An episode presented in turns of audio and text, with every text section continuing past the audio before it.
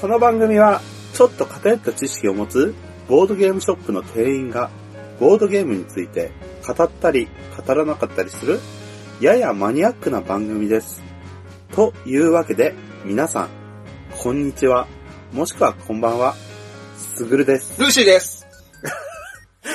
勢いが過ぎて、え？かぶってる最後かぶって出ちゃったから、なんか、俺入りにくくなっちゃったんですけど、どうも、カムラギ P でーす。なんかもう今、すんごいスローリーな感じがさ、ちょっともう早く言いたくて早く言いたくてしょうがなくなっちゃった。それね、遅刻してきたあなたは有ごめんね。で、ここまでそれぞれのどんなゲームが好きか、こんな人と遊びたい、はい。こんなゲームが遊びたいっていうのを、今それぞれ聞いてきたんだけど、まあ、あの、聞いてる方もお気づきの通り、全くバラバラ。案の定ね。もしくは3人のうち、2人は、わかる わかるってなって、1人は、うーんってなるやつ。うん承認。もしくは3人がそれぞれうーんってなってるやつ。ということは、こりゃまあ一致しないわけっていうのはもう伝わったと思うんですよ、聞いてる人も。俺が仲悪いな。いや、それはちょっとえタブーなんで。あの、ちょっと待って、他の番組でネタっぽくやってるやつさ、この番組でマジっぽくやっちゃダメでしょ？本当にそうだと思われるでいや、だって仲悪いもん。いや、いいよ、それはだから。はい。で、何？というか、こんなに意見合わないのになんで遊んでんのってやつよね。そうね。まあ、一致しない理由の一つとしては、まあ趣味思考が合わなさすぎるよねっていう。まあ、一部合ってるからこそ集まってはいるんだけれども、ほんの一集ま部ってる割だけでした。には、合ってないよね。でもこれって、もう少しこう一歩ね、その、某グダロンっぽく、うん一歩突き進んで考えていくと、はい。そのゲームを通じて人は体験をすると思うんですよ。急にこの体験って言葉を私出してきましたけど、その体験っていうものの種類、求めてるものの種類が違うんじゃないかと。それぞれのゴールドエクスペリエンスがあるわけだよね。そうそうそう。体験することは3人とも共通なんですよ。うん。ただ、求めてる体験がそれぞれ違くて、はい。与えられた体験に対して、俺の求めていたのはこれだってなる人と、いやーちょっと違うんだよなーっていうのがあるからこそ、一致しないのではっていう。ことがありまして、うん。そこをちょっと、まあここまでね、なかなか来たので、最後にもう、もう一話題ね。はい。その、それぞれの求めている体験が違うのであれば、それぞれどんな体験を求めているかというのをね、おうちょっとまとめていけたらなと思うんですけど、なるほどね。ここで多分ね、一番聞いてる人もね、あの、疑問に思うことは多分いっぱいあったと思うのが、やっぱ、すぐるくんの求める、そう、遊びたいゲームはっていうところで、やっぱソロゲームって出てきたじゃないですか。はい。で、そうなると、まあ聞いてる人がまず思うのは、そのボドゲである必要がどこにあるのかってやつはい。なんですよ。まあ、例えばソロゲームもね、あの結構聞く意見としては、一人で遊ぶんだったらテレビゲームとかあるし、みたいなのあるんですけど、そこはやっぱり、あのー実際に手に触れるっていうか、なんて言ったらいいの？コンポーネント。あ、そうだね。そうそうそうそうそ実際に、コマだったり、う。うんうんうん。さっき話してたスタートプレイヤーマーカーだったり、うんうんとかって立体造形物になってるわけじゃないですか。うんうんそれがただの四角のキューブに色塗ってあるだけでも、うん例えばこれはウイルスです、ワクチンですっていう話でもいいし、実際に並べて高さを出す SNS 力が高い話になるんですけど、はい。そこは、まあそういった雰囲気ですよね雰囲気。ということを考えると、まあ、ソロゲーかつ、えーそれがデジタルじゃなくて、アナログとしてのボードゲーム、アナログゲームとしてある必要性は分かったよね、これで。そうだね。うん。すぐるくんはそこが必要性としてあると。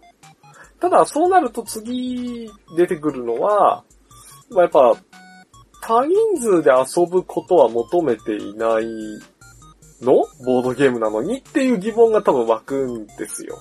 そこなんですが、ボードゲームだから多人数で遊ぶって、誰が決めたの、っていう。逆に質問しちゃうんですけど。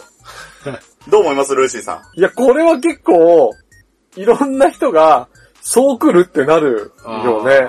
だってボードゲームって言ってやっぱみんなが想像すると、ボードの周りに人が3、4人座ってっていうイメージだからさ。例えば、ボードゲームで、普通の、まあ、ボードゲーマーではない人に聞くと、人生ゲーム。そうだね。あれって、結局、システムに対して一人で戦うわけでしょ？はい。ルーレットを回してコマを進めます。はい。他人との干渉はほとんどありません。ないね。はい。ゼロに近い。はい。まあ、人から金もらったりあるけど人か、ら金もらったりご祝儀とかありますが、まああの、他の人が止まってるコマに止まれないとか、そういったルールないじゃなんいですね。飛び越えて1マス分特撃かとかってもないでないす。ないね。なんで、自分としては、そういうのも含めて、ボードゲームだと思ってるわけで、対戦相手が必要なわけではないんですよ。うんうん。結局自分が求めてるのは、システムに対しての挑戦。ほ結局他のデジタルゲームもそうなんですけど、作りました。じゃあ遊んでください。まあ、村長から支度金もらって、王宮行って、竜倒して終わりです。言われるのと変わんないわけですよ。う。まあ、そういう意味で言っても、あの、ボードゲーム多人数でやっても、やっぱり制作者が作ったルールというものがまずあって、それに対して、例えば4人のゲームだったり4人で、そのシステムに挑戦をして、誰がそのシステムで一番勝てたか？っていう意味では、確かに多人数と戦っていたとしても、自分自身が戦ってるのはシステムだよね。そうですね。協力するのも他人を言いくるめられる接触力はいはいはいはい。が影響してくるわけで、自分の技術、話術に影響すると思うんですよ。は喋るのが下手だったら逆に、どんなにいいこと言ってても聞いてもらえない部分もありますし、あ。俺か。だからこれ言い方は悪いんだけど、他人と喋る必要があるゲームってなった場合、他人っていうのがゲームの中の内容物の一つになるんだよね。ああ、はいはいはいはい。だからもうちょっと多分分かりやすく言うと、あの料理だよね。ほうあのーシェフが作ったもの。まあラーメンでもいいや。まああのー料理人が作ったこのラーメンを食べてくださいって出てくる。で、それに対して、その味だったり、たのラーメンを楽しむわけじゃないですか。そうだね。で、それを一人で食べに行こうが、四人で食べに行こうが、まあそこにラーメンに対する評価の違いはないじゃん。食べるものは同じだからね。うん。4人で行ったことによってラーメンが変わるわけではないのラーメンで。自体は変わってないね。そうそうそうそうそう。だからその感覚に近いのかなっていう気はする。だから、すぐるはラーメンを食べに行きたいわけだ。そう。ラーメンの話にするならそうだと思って、俺がそうって最初に言っちゃったけど、そそううラーメンなのではないかっていう。そう。だってラーメンを食べに行った場合、例えば他人とラーメンを食べに行こうぜって言って、自分と A さん、B さん、3人で行きました。自分食べ終わりました。B さんまだ食べてます。A さん食べ終わりそうだな。それがダウンタイムです。ああ、うんダウンタイムの。はい。うん。はあ、そういう、そう、そういう考え方ねですね。他人と行った場合、他人を待たなきゃいけなかったりって他人にいう。流されたり、そで、誰かがなんか変な注文とかしたりして、自分のが出てくるのが遅くなるかもしれない。はいはいはい。注文間違えられちゃうかもしれない。人数多かったらね。はい。そういうのもあるわけで、まあ難しい問題ですが、自分はソロゲーを押していきます。だから、あの、ラーメン屋でさ、名前が今パッと出てこないんだけど、あの、自分とラーメンがこう、一覧一蘭か。一蘭のラーメンって、う。あ、ついたてっていうか、あのついたてが、左右にいがついてるのな。半個室みたいな。文言ボードみたいなやつなうんで、あの、ラーメンとの対話に集中してくださいみたいなの普通に書いてあるじゃん。うん。おしゃべり現金ってやつな。ちょっと俺、あれはあれで、俺あれいろいろ思うことあるけど。でもだからきっとそういうラーメンとの対話、そう、ボードゲームとの対話、ラーメンとの対話ってい、や、でもパ多分、ワーワードだよ、今。だからボードゲームのうん向こうにシステムを作った、その、人がいて、そことの戦いなんだろうな、きっと。対対話って言うとどうしてもやっぱダブルオー思い出し、ガンダムダブルオー思い出しちゃうから。対話物理。はあ、だから、これ根本的な、だから体験が違うんだよね。人ではなくて、そのシステムだよね。ゲームとの、なるほどね。そう、あくまでゲームが前提だから。だってゲームをするのって、ゲームがしたいからゲームをするんでしょ？いや、それがね、俺は違うんだよ。そう、実はね、そこがあって、ここで、じゃあ次体験、どんな体験をを求めてるかって言って、今度ルーシーさんだよね。俺はね、ラーメンまずくてもいいわけ。うん。うん。ラーメンがまずかったら、一緒にいた友達と、このラーメンマジっつって笑い合えるのが楽しいわけよ。そう。そしたら、そこにあるのはラーメンじゃなくてもいいわけそうなの。そうラーメンじゃなくていいわけ。だから、そこまでだとやっぱボードゲームじゃなくてもいいんだよね。う。うんん。なんだけど、俺が思うのは、あの、やっぱりボードゲームじゃないと味わえないものも確かにあるわけ。うん。うん。だから俺がボードゲームに求めている体験っていうのは物語性かなっていうのがあって。あのー犯人が踊るとか、まあ俺、ずーっと好きだ好きだって言ってるけど、うんあとは、スノーマンション？うん。最近あれすごいハマってるんだけど、う。うんん。をすごいメインでやっている一番の理由は、うん。一つはあの、時間がそんなに長くないことね。うん。うんうん。っていうのもあるんだけど、その短い時間の中で、毎回毎回新しい物語が発生するんだよね。うん。で、しかも、カブラギピーとしてはあらかじめ物語性を持ったゲームを遊ぶことで没入感を得るっていうところに楽しみがあるってさっきちょっと話聞いてた感じだと思ったんだけど、うん。俺の場合はどっちかっていうと、そんなに物語性がなくても、そのゲームを遊ぶことによって結果、物語が生まれるっていう体験をみんなで共有できるのがすごい楽しくて、うん。まあこの話するとね、それこそ TRPG でいいんじゃないのっていう話も出てくるかもしれないんだけど、うん。まあいかんせんね、あのーより多くの人とうん、それを体験を共有するには、TRPG は若干それは難しいよねその。敷居がちょっと高い、敷居が高いし、時間もかかるしで、うんやっぱ短時間な手軽なものの方が、そういう体験はいろんな人でより多くできるよねっていう。そうそうそう。で、スノーマンションの話で言うと、あれって若干人狼に似てるんだけど、1日目、うん朝が明けたら誰かが殺されていた。誰が犯人なんだっていうゲームうんなんだけど、だから毎回毎回その殺される人とか、あの犯人が違ったりして、まあ、その中の物語が生まれるんだけど、一回友達夫婦とやってたんだけど、夫婦が二人とも死んでて、その時点では全く誰が犯人とかがわからないでゲームが進むからさ、誰が犯人なんだって最終的に終わってみたら、初日の夜にその夫婦がなぜかお互いに差し合って、二人死んでたっていう話があって、毎回毎回できる物語が違うんだよね。うん。そういうところを体験できるっていうゲームをやっぱり求めてるの。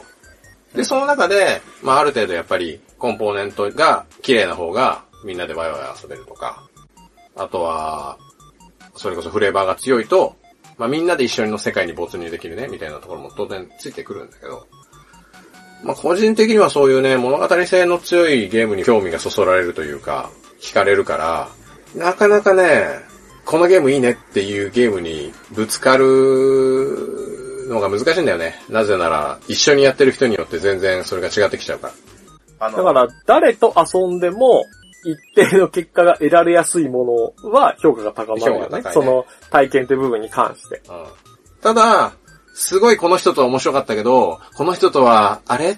あの時の、あの楽しい感じが来ないっていうのもたまにあって、それをさ、たまにあの、人とのコミュニケーションが良いのであって、ゲーム性がいいわけじゃないじゃないかっていう、まあ、批判じゃないけど、それはゲームが面白いんじゃないんだよっていう評価する人いるじゃない。フレーバありますねーの話？いや、フレーバーじゃ違うなくてねんですよ。。うん。あの、特にオインクさんなんかはそれが顕著なんだけど、おっと言われ方がね、ね、ちょっとね、話題に出ますね。その、オインクさんの作ってるゲームはゲームが面白いんじゃないと。で、ゲームクリエイターはおっと、次断言しましたよ。私は断言しません。俺はオインクさんのゲームは、パーティーゲームとしては優秀だと思います。そう。オインクさんのゲームってすごい、あの、とっつきやすいし、まあなんだったら見た目も可愛いから可愛いだけで遊ぶ人もいるからさ、うんうんいろんな人と遊べるんだよね。見た目は確かにあの箱も揃ってますし、うん。シンプルで目を引きますよね。だよね。で、ボードゲームらしさっていう意味でも評価高いですよねで、システム面でも初心者、あの、初めての人でも分かりやすいルールのものも多いし、インストする方もしやすいですよね。だからね、オインクさんのゲームってすごい、個人的には、あの、親和性は高いんだよね。はい。まあだからこの間なんかはもう3歳の子供とオインクさんのあの、ナインタイルズで遊んで、結構ワイワイ楽しくできたし、まあただナインタイルズに関してはガチの人と戦うと結構考えちゃう人だから、この間もあの、体験卓でやってたら隣からカブラフィーがパッて見て、ルーシーさんそれあんま得意じゃないよね、そのゲームって言われて。知ってるって思いながら。でも楽しいんだって思いながらやってたから。全然勝てなかったんだけどね。まあそういうゲームが基本的には求めてるっちゃ求めてるのかな、体験としては。まあ、オインクさんのゲームで言うと、ゲーマーズゲーム、ゲーマーには、うん。あの、軽すぎたり、物足りない部分が大きいから、ゲーマーズゲームゲーマーからすれば、その、ゲーマーズゲームゲーマーって何す言いかたいだけだよ。ゲーマーズゲームを遊ぶ、メインに遊んでるゲーマーの方です。で、ゲーマーズゲーマーだとちょっとなんかわかりづらいから、ゲーマーズゲームゲーマそれヘビーゲーマーじゃなくて、ー。違います。ゲーマーズゲームゲーマーです。言いたいだけ。通称 3G。GGG。ゲゲゲゲゲゲ。ゲゲゲじゃねえね。え、今のはどっちなの商人の方なのか、それとも、あいやの、商人の方父さんの方なのか？い。や両方混ぜおい、来たろ。それいろいろ突っ込まれるからもうこれ使える。それとも一昔前は携帯は 3G だったんですけど、3G 携帯の時代があったですね、みたいな。はい。通信が。でも、それって言うと、ちょっと違うところがあって、あの、まあ、ちょっと今ね、おインクさんの話題出たから、出ちゃう、言っちゃうけど、うん。おインクさんのデザインって、引き算のセンスで出すのよ。はいはい。そのいろいろごちゃごちゃ入れるんじゃなくて、できるだけ、あの、余計な情報をこう、削いで、マイナスして、シンプルなデザインの中に、こう、いろんな良さを入れていく、引き算のデザインだと思うのね。それはまあ見た目もそうだし、ゲーム性もそうだよね。そうそう、アップルさんの流れだよね。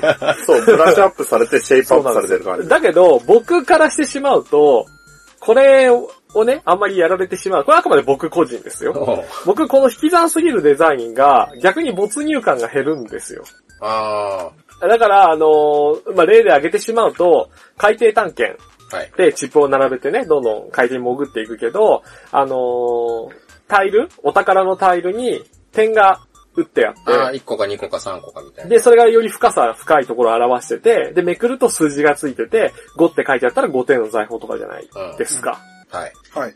でも僕は1、2、3、4、5って数字を振るのであれば、その1、2、3、4、5によって増えていくお宝の絵が欲しいって思っちゃうんです。あお宝の絵がない。雰囲気を重視して、雰囲気をもっと出してほしい。うん。だから、本当は、脳内設定では、5点分のものすごい財宝を手に入れたんだなって、無理くり置き換えなきゃいけなくて、うんそれを放棄してしまうと、僕の中ではこれ、数字の5を持って帰ってるっていうだけのものになってしあ。まうんですよ。あ1と3と5を持って帰ってるはい。って言われても、それだったら、ルビーとトパーズとダイヤモンドを持って帰ったっていう方が、僕の中では楽しいんです。っていうのがあります。ーそこの価値観をどうやって表現するかっていうので、難しいんだよね。俺はもっと数字書いてほしい。若干現実に引き戻されちゃう感があるんだろうね、数字で見ちゃうと。あ、それはある、ね。でもここ、今、こっから、この辺はちょっとバッサリ切るけどうん、切ってほしいけど、はい海底探検で言うと、それは全部表も裏も数字にするとわけわかんなくなるのよ。うんそうだね。あれは。どっちの面なのかわかんないから、はいはいどっちか数字だったらどっちかは記号とかにしなきゃいけなくて、そこで分けてる。だから数字が、要は雰囲気、没入感のために数字が邪魔になるっていうことがあるっていう。はいはい。まあ、ここは置いといて。で結局そこは好みの問題なんですよ。で、その体験の話で言うと、僕も7割ぐらいは、ルーシーさんと一緒なんです。お、僕も、あの、求める体験は何かというと、好きなテーマでゲームに没入して、相手と楽しさを共有したい。うん。っていうのがある。で、その後、僕はプラスでもうちょっとあって、僕もさっきと一緒で、その後の、こういうことをしたっていう体験談が楽しく話せるような出来事を体験したい。っあていうのがあるんですよ。ーで。でも、それも、ボードゲームである必要はっていう話を。そうなんです。とでも僕はこれはボードゲームでしか、というかゲームでしかできないなっていうのがまずうん。あって、あの、僕他に映画とかアニメとか本っていうのも好きなんだけど、映画とかアニメとか本って、要は同時にって難しくないっすかっていう。なんて、なんて言ったらいいんだろうな。あー、これはなかなか難しいのだが、僕はそこで思いたいのは、隣にこの人がいたからこれが起きたっていうのが欲しいんですよ。映画とか本って同じものを見てるだけで、隣にいるのが A さんでも B さんでも C さんでも一緒なんですよ。だけど、ゲームだと、見ている人、まあ、その娯楽を提供されてる側が自分でアクションできるじゃないですか。そうだね。なので、A さんと B さん、C さんと D さんによって、同じ体験の内容が変わるんですよ。この時この人はこういう選択肢を取ったからこうなったよねっていうのが、本とか、とアニメとか映画ってできますっていう。提供されてるだけだもんね、それは。見終わった後の感想が違うっていうのはあるんだけど、うんそれってあくまで感想戦であって、体験してる時間はみんな同じじゃんっていう。そうだね。で、受け取り方が違うからといって映画の内容変わらないじゃん。変わらない。なんか、面白くないって人が過半数を迎えると、B パートの内容が別ルートに変わるとかないじゃん。ないね。それなんできない。本もできないじゃない。でそこはゲームじゃなきゃできないじゃん。それはデジタルであろうがデータじゃなかろうが。選択肢が複数あって、それ人によって捉え方が違ったり動きが違うから発生する事案だよね。そう、そこが好きで、僕、ちょっとこれデジタルのゲームの話になっちゃうんだけど、うん僕の好きなゲームのな名作だなって思ってるものの中に、あの、プレイステーション2で昔出ていた、バイオハザードアウトブレイクっていうほゲームがあるんですね。はい。で、軽くちょっと説明をすると、バイオハザードシリーズの番外編で、あの、みんなの知ってるクリスとかレオンとかそういう人は一切出てこなくて、その、ラクーンシティで起きたゾンビパニックの中を生き残ろうとあがいていた、ある風景を切り取りましたみたいな。設定のゲームなんですね。で、協力ゲームだったんです。一人用のゲームではなくて、オンラインを使って、4人のプレイヤーで、最大4人か。一人でもできるんだけど、うん最大4人でスタートして、みんなでうろうろしながらリアルタイムに進めていってクリアするという。うんうんうん。まあこれ体験談最初面白かったっていうのは、あのーステージ2のところで地下鉄が舞台ほのステージがあって、地下鉄でそこをみんなであれこれしながらコンコースうろちょろして、脱出してゲームクリアっていうステージだったんだけど、僕の使ってるキャラクターが、まあ、結構アイテム収集できるキャラで僕結構落ちてるもの必ず拾っちゃう癖があるんですよ。は はい。あの、時短目当ての人とか最速クリアしたい人にとっては足手まといの何者でもないんだけど、初期プレイだと、あ、アイテム拾ってくれてんじゃんラッキーと思うけど、あの、慣終盤れてくると。それ拾わなくていいからみたいな。うん。で、体力ないんで、あの、結構足手まといになりがち なんですよ。で、えー参加者の中にもう一人、あの、新聞記者かな？あの、金髪のちょっとなんかジルっぽい、武闘派な女性？あの、パーティーの後だからドレス着てるけど、なんか裾破いてアグレッシブに行くわ、みたいな。いるいる。で、ゲーム中のそのプレイヤーはショットガンを持って結構活躍してたんだけど、うんボスのその飲みの化け物を倒した時に、みんな駅に向かって走れっつって乗り込むんだけど、うん。僕のキャラだけ足が遅くて乗り遅れたんですよ。置いてかれた。電車出ちゃったのね。うふわーんって。でミッ、ションさ失敗なの？ミッション失敗じゃないんですよ。その後別の脱出口はあるんだけど、ん。僕のキャラでは、もう到底脱出することは叶わない。むしろ私の背中に今伸びがくっついててどんどん大きくなっているみたいな 大ピンチな状況ですよ。うん。でも他の人はもう電車の流れるムービーだけ始まって、もう俺だけ、あ、みんな脱出しよったな。ってなって諦めモードでうろうろしてたら、うん。突然、その、金髪のね、女性のキャラが、ささってきて、ショットガンで背中の飲みを追っ払ってくれたんですよ。ズガーンって。その瞬間、感動。で、後で話を聞いたら、そう、電車に乗って、あと10秒とかで、ゲームクライのムービー入るって時に、うん。俺のキャラがいないと。気づいて。で、慌てて、から出て、探しに行ったって言ってくれドラマすて、げえな、それ。そのドラマチックな感じが感動して、俺の中ではもう、あの、電車の窓ガラスをバリーンって割って、ゴロゴロって言って、あの子がいないみたいな。で、それが、ゲームを通じてそのドラマチックなことができて、しかもあの、肩貸しルールとかあるから、俺のキャラの肩をこあう、持って、一緒に脱出するわよ、みたいになって。もうそれがもう死ぬほど楽しくて、それ熱いね。うん。それ、その体験のために、このゲームをしたみたいな感覚があって、で、これって同じメンバーではないメンバーだったらどうなるかわかんないあそうだね。ですよ。で、ちょっと前提として、みんな当たり前のように今スカイプ使ってたんですけど、実はこのバイハザードアウトブレイクなんですけど、ゲーム中、えー、チャットできないんですよ。へつまり、会話ができない。うん。で、スカイプとかもみんな持ってない人もいたぐらいなんで、基本的にゲーム前のロビーの中ではオンライン上でチャットできるんだけど、うんゲームが始まったら、あの、ジェスチャーしかできない。だから、すごいコミュニケーションをしづらいようにあえてゲームシステムでなっていて、うんまあ、当時の技術ももちろんあるんだけど、このやりとりのしにくさっていうのがゲームとしてすごい逆に良かったんだよね。はいはいこれ多分、あの、喋れちゃうと、てかまあ、後に別のステージでどうしても詰まった時に、うん。あの、スカイプを使ってややったのね。うんそしたら、びっくりするぐらい簡単にクリアできちゃって、うん。なんか面白さが半減しちゃったっていうのーも、あまあ、あったんだけど、まあ、とりあえずそのやりとりのしにくさ。もうなんかこの体験って人が変わるとやっぱり違うしうね。後に、あの時死にそうだったんだけど、マジで助けに来てくれてさ、っていうのが、もう、面白い体験として、その参加者はみんな共有できてる。まあずっと覚えてるだろううんね。あの時、ああでさ、あれマジ助かったよっていう。うん。それができるのはゲームだけなんじゃないかなっていうなるほどね。のがあって、だあえてなんでゲームがいいのかっていうとそこ。ただ、えっと、デジタルかそうじゃないかっていう違いに関しては、僕はそんなに重視してない。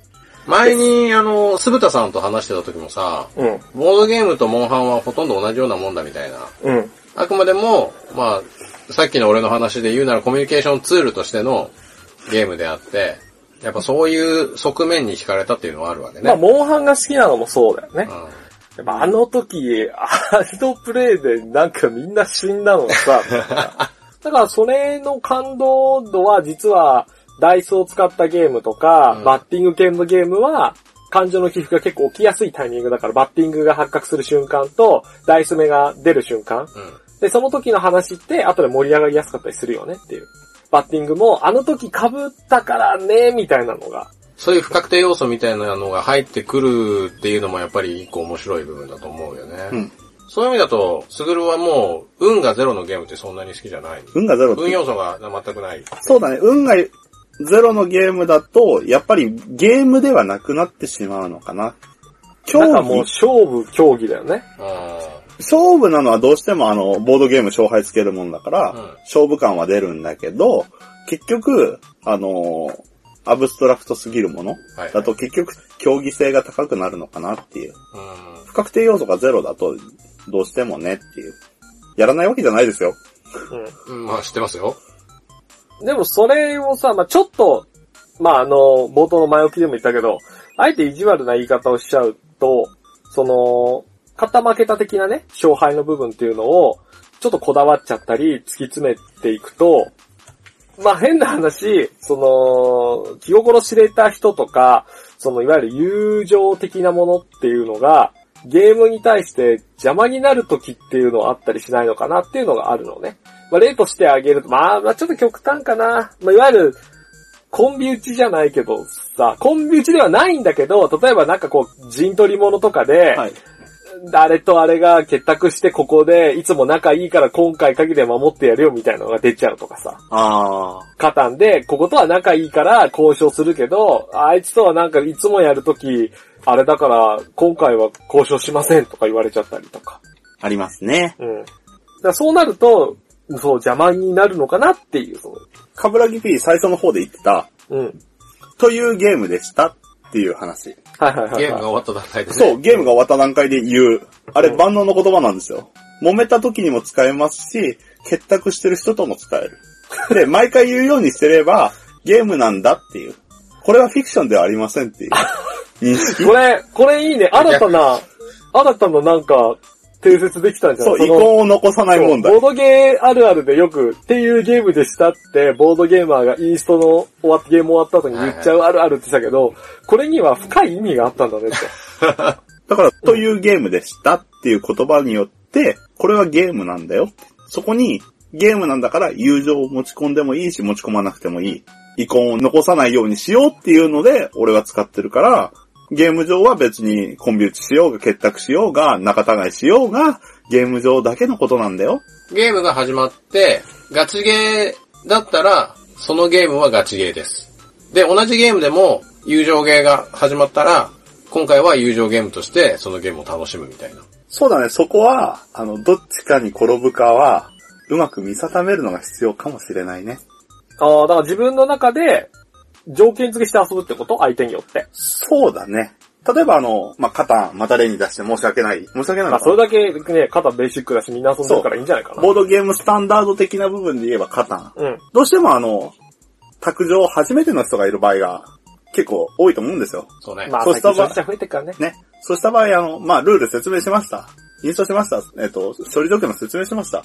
でも、初手で鉄と麦を押さえて俺杖したら悪いじゃんってなるじゃないですか。そうした場合、どうすんのって時に自分の中で、まず、自分が勝つのが前提なんですよ。まあ、勝利条件的に、勝利条件10点としてね。うん。縛りプレイがしたいわけでしょ。縛りプレイをするのことで、解決策を出してる自分の中でって感あハンデで飛車角落ち、将棋でよく聞くと思うんですけど、あれに近い部分ですかね。ーうじ。だって、やっぱさ、カタンいくらスタンダードっても最初にさ、タイミングによって、このタイミングだとこの資源が重要になるみたいなのがあるってことを、最初のインストで説明しないじゃんまあ。そうだよね。で、しても、わかんねえじゃん。そう、シャークトレードがそう、終。終盤はこの資源絶対重要だからって言っても入ってこないんですよ。そう。だから結局、そこで不利が出てさ、ちょっと難しい展開にはなっちゃうじゃんうん。っていう時に、そこをあくまで心を鬼にして、そんなこと知ったことかと。言って ゲームをプレイして、圧勝とかってなるとさ、ねって。ねってなるんで、普段打たない打ち方をする。そうだね。より確実な一手ではなく、その研究もちょっと兼ねそうて、。ハイリスクハイリターンな、両港作戦みたいな。うんうんうんうん。逆にそういうプレイの仕方、その、ちょっとね、ガチめに肩遊ぶ回とかではなかなかできないじゃない？そう逆にねそう。愛好者の中で遊ぶときそう、は。愛好者、あの、慣れた人とやる場合、そういうピーキーな、尖ったプレイはしにくいんで、やっぱりそういう時に、こういうプレイングもあるんだよっていうのも含めた上で、やってみるっていうのはやってます。そうそう。言い方は悪いけど、その、接待的なね。接待をしない。さあ、ちょっとあるよね。その接待というかね。初心者相手っていうまあ特殊な環境下だと、この貸し方しては良くないのではないか、みたいなやつですよ。まあ、あの、マリオカートでショートカット使わないみたいなさ。あ、そうそうそう、そんな感じ。ただし、手を抜いたりするのは失礼だと思うんで、手は抜かない。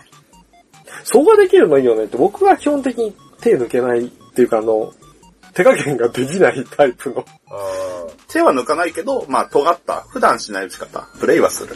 とかで、こう、対戦相手の卓によって自分のプレイスタイルを公言はしないけど、そうだね。自分の中で、こう、ある程度設定して遊ぶことで、あの、いや、俺の求めていたのはこれじゃなかったんだを回避するっていう手あ。段。うん。これでも器用な人にしかできないんちゃうか違いますよ。いや、器用なのもある違います。練習と修練と高みを目指す努力。なんで黙るの？肯定し、否定しろとは言わない、あ、肯定しろとは言わないですけど、なんかせめてなんか、うんうん、それもボードゲームだねぐらいには言ってくるかと。ルーシーさん全然喋んなくなったからね。だって、否定できないし、肯定もできないし、どうしようか非常に困っているところ難しい難しい。非常に難しい。非常に厳しい。厳しい。で、まあ、それを言うとね、逆に、まあちょっと、プラスかマイナスかみたいな考え方でよくはないんだけど、うんまあさっき、勝ち負けのことをこだわって考えてみると、そういうのがあるのではっていうちょっと意地悪な質問をね、はい。する君にしたんだけど、逆に勝ち負けにあまりこだわらないじゃないですか、ルーシーさんの方は。俺はね。うん。ってなると、まあ、これまたね、意地悪な質問を、す矛ごい先が俺に。意地悪なキャラクター感をすごい出してるけど、はいってなると、逆にね、あの、対戦相手とか遊んでる人に、うん。まあ、失礼になってしまう、もしくは、なんかナメプみたいになってしまうのではっていう思いはあるんですかっていう。すごいね、なんか俺がナメプしてるみたいな流れになってるけど、いやいや、わかんない、わかんないんだけど、だからそういう風にならないのではって心配はしないのかなっていう。でもね、若干そういうところはあるから、そのカタンで言うんだったら、10点、手札込みで10点なんだけど、上がらないみたいなね。これ結 やべえ、やべえ、だ初心者とやってる時だよ。うんうんうん初心者とやってる時に、やべえ、上がっちゃったーってなった時に、でもみんな楽しそうに資源集めてる、ここで俺は活用言っていいのかどうなのか、みたいな。得点は黙ってられますからね。得点、あの、そう発展カードの得点あは。の、非公開ですからね。いや、これはなかったんだって言って、スッて、ガチャガチャって最後片付ければ、丸く収まりますからね。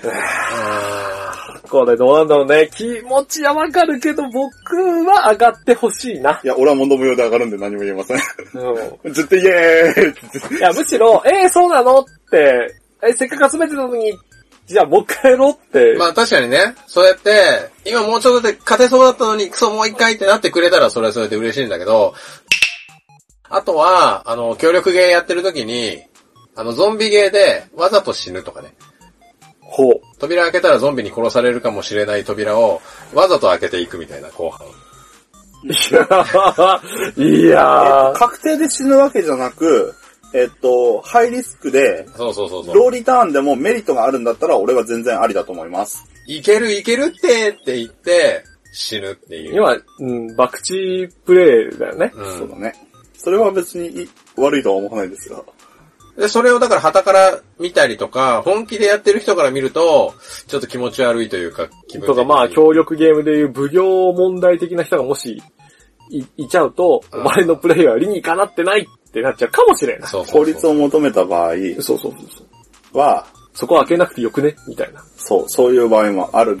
まあだからそこでさ、まあ、笑いもそうなんだけど、うまいこと、そこが、こう、いい方に転べばいいんだけれども、まあ結果悪い方に転がっちゃったなって思うこともたまにあるから、まあそういうとこは良くないなと思ってるよ、自分自身。ゲームはでも、ゲームはでもどう楽しむかは人それぞれなんで、例えばそれで通ったっていうのは全然ありだと思います。麻雀で危険杯を切って通った感のドヤ顔感。それはね、いや、だからそこは、やっぱゲームプレイ前に、察しようっていう。そうだからそういうのはやっぱりもうゾンビゲーとかだったら結構慣れてきちゃったりもするじゃない。ある程度装備が安定してきちゃって、うん。あれこれヌルゲーじゃないってなっちゃったそういう時に、あえてなんか一イベント起こしてえなみたいな。あの、一応 TRPG 界隈で、うん全く同じではないんだけど、そのプレイヤーの傾向みたいなのを分類する言葉があって、うんそうなるとおそらくルーシーさんはルーニーっていうは分類されちゃうんだろあ、うな。ルーシーはルーニー、ええ。いるんですよ。その、ゲームをクリアすることよりも、あの、場を盛り上げ役ですよね。あ狂言回しも含むし、あ、うん。そのトラブルをあえて起こす人をルーニーって言って、まあゲーム楽しいセッションにする上では不可欠なポジションなんだけど、それが度が過ぎると、かえってゲームにまずいことが起きる。だからわざと、あの、依頼を受注しに、例えばやべえ、ファンタジーもののやっててね、うん。依頼を受注してるときに、なんか勝手に設定を入れて、まあじゃあ、俺はその間、あの、依頼のことには興味ないんで、その辺の客とポーカーしてるわ。とかって言って、最初やってて、まあ別にそれはね、そういう設定だからさ、はい。まあいいんだけど、なんかその時に、なんかポーカーで勝負が気に食わなかったから、対戦相手とそこで乱闘になってってなって、おいおいみたいな。ちょっと調子に乗っちゃったじゃないけど、そうそうそうそう。度が過ぎるだから度が過ぎるパと、あの、ゲームマスター困るんでやめてねっていうのがあるんだけど。はいだそこはある意味 TRPG は、あの、勝つことが目的ではないっていうのを、ボードゲーム以上にちょっと重視するところがあるんで、まあ苦手な人は苦手なそこがあるかもしれないね。なるほど。うん。やっぱ人によってはクトゥルフ神話 TRPG はいかにそれっぽくお亡くなりになるかが、あれだよね。それが目的だよねって人もいるし。僕が楽しいっていう人もいるだろうしね。うん。うん。全員で生きて生還する方が好きだって人ももちろんいるし、でもここで死んだ方が花があるぜ、みたいなのもあって、そこはなかなかね、その TRPG は、まあ、こうしたら勝ちっていうのはないからね。はい。じゃあ、ちょっとそろそろね、まあ、長時間過ぎるぐらい長時間なので、まあ、まとめさせてもらいますと、うん。はい。まあ、結局、なぜ我々3人は好きなゲームが一致しないのかっていうのは、まあその3人の趣味趣向とかによって、まあそれも含めて、求めている体験が違うのではないかと。で、それぞれ求めている体験というのを、まあ、聞きました。僕はこういう体験を求めてる。僕はこういう体験を求めてるっていうのを3人聞きましたと。まあ、その上で、まあ、結論として、まあ、この一致は解決できますかね、これ。解決し、できません。えー、でも3人がさ、面白いって言ったゲームもないはない。例えば？えーと、ラチッタとか、うん。あとはバロニーね。あ、そうだね。どっちも陣取りっていう共通事項があるので、我々は陣取りなら楽しめるのではないかというね。まあだから、3人とも面白いっていうゲームも、あることはあるから、まあそういうゲームをみんなで探し求めるのか、もうちょっと引いた目線で言うと万人受けするボードゲームというのは、あると思いますかっていう。ああ、どうだろうね。それ、最終的にこれはゲーム化問題につながるやつだから。確かに。これはだから聞いてる人は各自で持ち帰って考えてくださいっていう。だから3人全員が面白いっていうゲームが作れたらいいねにはならないの。え？作るの？こ誰が？のメンツで。いや、この3人じゃ作れないうん。ような気がします。じゃあおいや、俺この作ってください3人が納得ゲーム作るのはね、きっつい。100年かかっても作れないと思います。じゃあ、こういうのはどうでしょう？ツイッターとか、あの、メールとか、あそこで、この3人に合うゲームを教えてくださいっていう。を、ここまで聞いた上で、ここまで聞いた上で、この3人に合うゲームはこれだただ、まあ、そのね、えっ、と、ゲーム募集というか、はい。この我々3人が面白いって言えるような素敵なゲームを紹介してくださる方には大変ありがたいんですけど、あの、一つ注意点としてですね、あの、結果は言わないという。面白かったですとは言わない。いや、だ、どうだだって言っちゃうとさ、このゲームいいですよって言われて、このゲームいいですよって言ったらいいけど、その、ダメでしたって時にさ、いや、だ別に普通にツイッターで、まあ、あの3人だったらこれが合うんじゃないかなって、いやでもそれは本当に欲しいねい。やつぶやいてもらえばいいんじゃないって。でもだってその結果は闇に消えていくんでしょえ。だってそうですよ。でそんなもんでしょ。だって手に入るかどうかは別の話だし、まあねそうそうそうだって例えばもう絶版しててどこにもないんだけど、ヤフオク見たらププレミアじゃーとかだったらどうすんの？そう。だからわかんないんで、でもさいつ遊ぶか、それ本当に遊ぶかどうかもわかんないですけど、こういうのが合うんじゃないって言ってくれれば、まあちょっと前処するというか、そうですねなん。か前書ってなんか上からだな遊びますっていう。だからこんなね、めんどくさいことばっかり言う人たちの基準をクリアできるゲームが果たしてあるのかと。っていう感じですので、あの、もしあればね、はい。あの、言っていただけると大変ありがたいですと。はい。いこれ見つかるかなやでも本当に見つけていただきたい。そう。これ切実な願いだから。はい。じゃあ、エンディングです。ボドゲ仕掛けのオレンジはシーサーブログを使っています。iTune からも聞けます。自動更新が便利です。Twitter は、アットマーク、ボドゲオレ、B-O-D-O-G-E-O-R-E、全部小文字です。更新情報はこちらでつぶやくのでフォローしてください。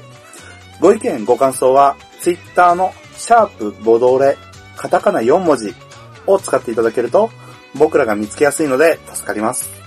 Gmail のアドレスはすべて小文字で、bodogore アットマーク gmail.com です。しハッシュタグって言わないんだって。シャープえ？だって全角じゃんこれ。そういう問題ではないけど、いいよ別に。マジか。これで、あれだね、一応全員言ったね。また、すぐるくん編集会が。俺は、俺今パソコンないんで。そういう問題か？以上、ボドゲ仕掛けの、ん？以上、ボドゲことボドゲ仕掛けのオレンジ 第62回でした。それではまた次回、神戸でお会いしましょう。第何回って言ってるし、神戸って言ってるし。はい、じゃあそんなわけで以上、ボドーレこと、ボドゲ仕掛けのオレンジでした。それではまた次回お会いしましょさよなら。う。言えって言って乗り遅れたけど。あの、さよならさよならさよならっていうのが本当一緒に言われたって。